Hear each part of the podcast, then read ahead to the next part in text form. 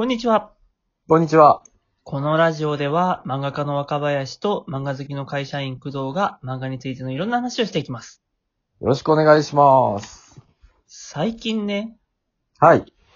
僕、絵が可愛いって褒められることがね、うん、うん、うん。よくあるの。最高じゃないですか。ええって。なんかめちゃめちゃ嬉しくないですエゴサしてるとさ、かはい。なんか若林先生の絵が好きみたいなことを言う人がね、はい。二日に一人ぐらいいる。めちゃめちゃいいじゃないですか。でも、可愛いじゃないですか。そうかい？そうですよ。え、可愛いってどういう可愛さ？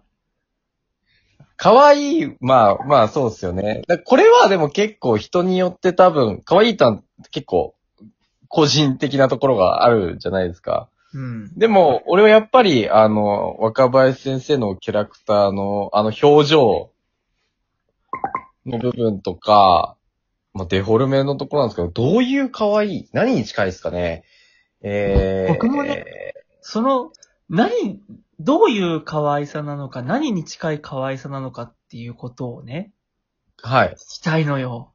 気になりますよね。そこですよね。そう。どこだろう何だろうないや、でもう、ん。あー、いや、でも中途半端な、うん、あれだな、言いたくないな。えーっと、何に似てるとかある？似てる、近しい感覚。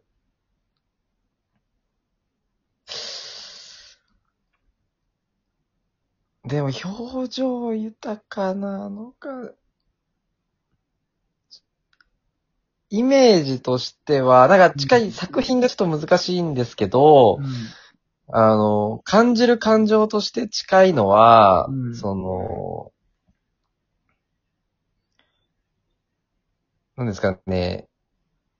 まあ、自分が男性なので、うん。うん。可愛いに関してもいろいろあるんですけど、あのーでも本当にキャラクターに、なんて言うんですかね。えー、難しいな。さっきから何、何かをこれは言うで何も言っていない。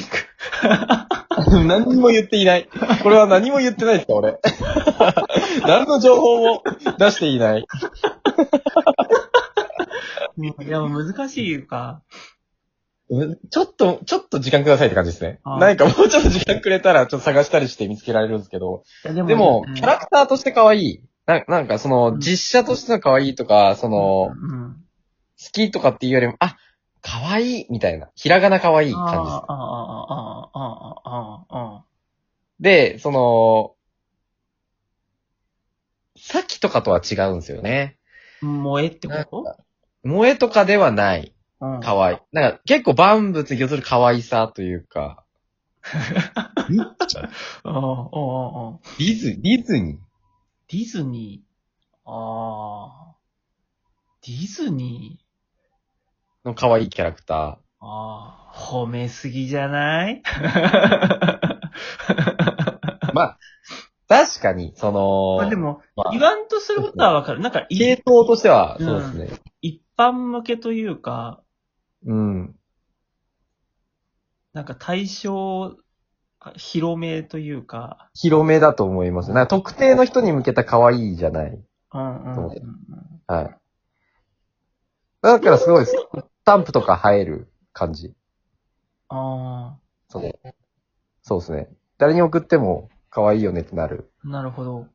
少年漫画的なのかね？ではない気がしますね。ああ。あでも少年漫画ではないじゃん。少女漫画ではない。だよね。はい。少年漫画でもないかもしれない。でも、萌えでもないじゃん。萌えでもないっす。よね、多分。だから漫画の中で近いで言うと、アーニャとか、スパイファミリーの。ああ、ああ、ああ、あいつ？ああ、ああ、あの人も絵うまいよね。うまいですね。あの人の絵があるから結構なボコボコシーンでもコミカルに見えて可愛く見えるみたいなとこありますからね。あの人だってずーっとジャンプでさ、は漫画描いててさ、い。はい。絵はずっとうまかったよね。うまかったですね。前の作品とかもすごい上手ですよね。もうスパイファミリーはバチンとハマったんだろうね。でしょうね。いやでも、アーニャも可愛いですからね。でもそれに近い感情ですね。あ、そう。キャラクターとか。アーニャは萌えじゃないの？アーニャは俺萌えじゃないと思いますよ。あー、そうあれはなんか、もう愛玩系のキャラクターというか、なんか、うん。あーえ、じゃあ少年漫画的なこと？うん。ああ、ああ、そうですね。少年漫画の中で、そのキャラクターに対する可愛いとかはそうかもしれないですね。女の子の可愛さ、その少年に向けたというか、そういう可愛さではなく、うん。だったら、少年漫画なのかなはあ。難しいね。いや、でも、そんな感じです。なるほどね。なんか、個人的感覚は。はい。うんいや、なんかもう、絵柄について褒められるのはすげえ嬉しいんだけど、はい。なんかこう、その人たちが、どういう感じで可愛いって言ってるのかが、割とぼんやりしているっていうのはなんとなく感じていて、まあ、可愛い結構ほんといろいろありますからね。はい。なんかそこからね、なんとかして僕の絵とか僕の漫画に対してみんなが何を求めてるのかっていうのをね、汲み取りたいなって思ったんだよね。なるほど、なるほど、なるほど。うん。そうそう。そしたら、よりみんなの求めてるものを僕は精度よく出せるぞみたいなさ、うん、うん、うん、うん。思ったんだけど、でも僕のね、自分の絵柄が一体何族に属してるのか、ちょっと自分でもよくわかってない感じするからね。いや、でも、なんか若林先生の作品のところだと、だから若林先生の好みもそうかもしれないですけど、うんなんか、みんながいわゆる、男の子も女の子もみんながいわゆる可愛いって思うようなうん。絵柄の方向性なんじゃないですかね。勝手な意見ですけど。なるほどね。まあまあまあ、は一応目指してはいるっちゃ目指してはいるからな。あ、やっぱりそうなんですね一応やっぱ男女ともに好かれる、はい好かれるっていうか、なんだろう、嫌われない絵柄を目指してはいる。でめちゃめちゃ大事ですよね。だってスパイファミリーも多分そこ強くないですか？誰にも嫌われない。あー、どうなんだろう。まあでもスパイファミリーもそうなのかな？え、そう、そうなのかなって思ってましたね。嫌う人いなさそうだなと思って。まあそうだよね。はい。なんだろうね。どういうことを目指してあの絵になってるのかは気になるところではあるよな。うーん。なんかそれまでの、あの先生の名前忘れちゃったけど、あの先生の作品のはいあはい、そうかそうか。傾向からして、割と、なんだろう、萌えというかさ、ちょっと暗めな話な感じですよね。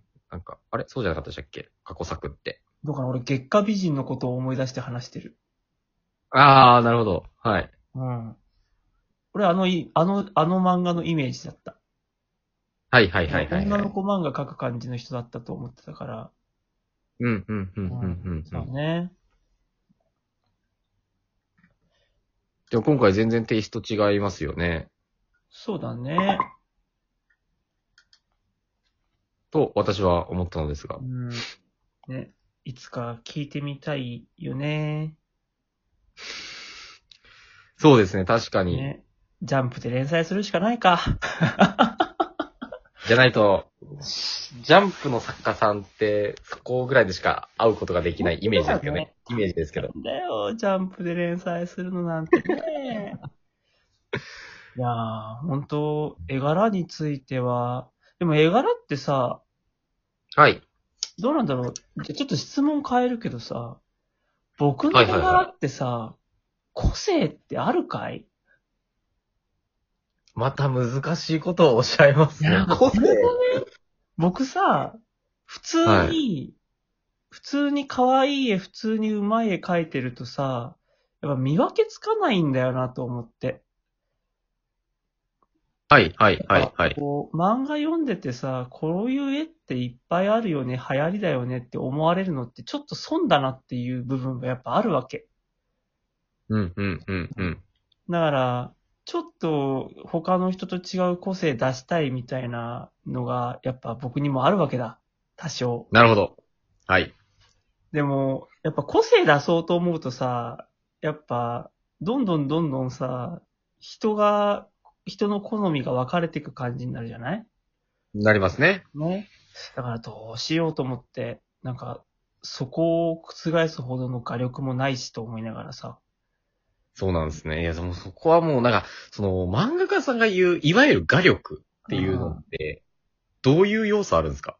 え？なんか話長くなりそうですけど。基本的にはでもデッサンと、はい。あと、パーツのバランスと、はい、はい、はい。処理だと思うんだよね。うん、うん、うん、うん。デッサンってのはもう本当に、もう立体取れるとかそういうことね。基うん、本うん、うん、うん、うん。体の人体を正しく立体取れて描けるかみたいなさ。うん、うん、うん。うん空間を感じる絵を描けるかとかさ。うん、うん、うん。で、パーツのバランスっていうのは、もう基本顔の話になっちゃうんだけどさ。うん、うん、うん。まあ、目と鼻と口のバランス、大きさとか位置とかのバランスで、ここで一個個性が出るよね。うん、うん、うん。人によってはめっちゃ目でっかく描く人もいれば、確かに。リアルなバランスで描く人もいるし。うん、うん。まあ、あとディズニーとかになると、すごい腰をめっちゃキュッと絞って足長くとかさ。あそういうー、確かに。体のバランスの取り方もあるよね。うん、うん、うん。うん。で、あと処理っていうのは、あとはもうなんか線を細くするか太くするかとかさ。うん、うん、うん。細かい線を密度入れるか入れないかとかさ。はい、はい、はい、はい。北斗の剣みたいにガンガン劇画タッチにするか、とか。やばいですね。これ時間ないですね。あ、時間がない次。あの、じゃあ次もう一回やりましょうか続きをしよう。はいはい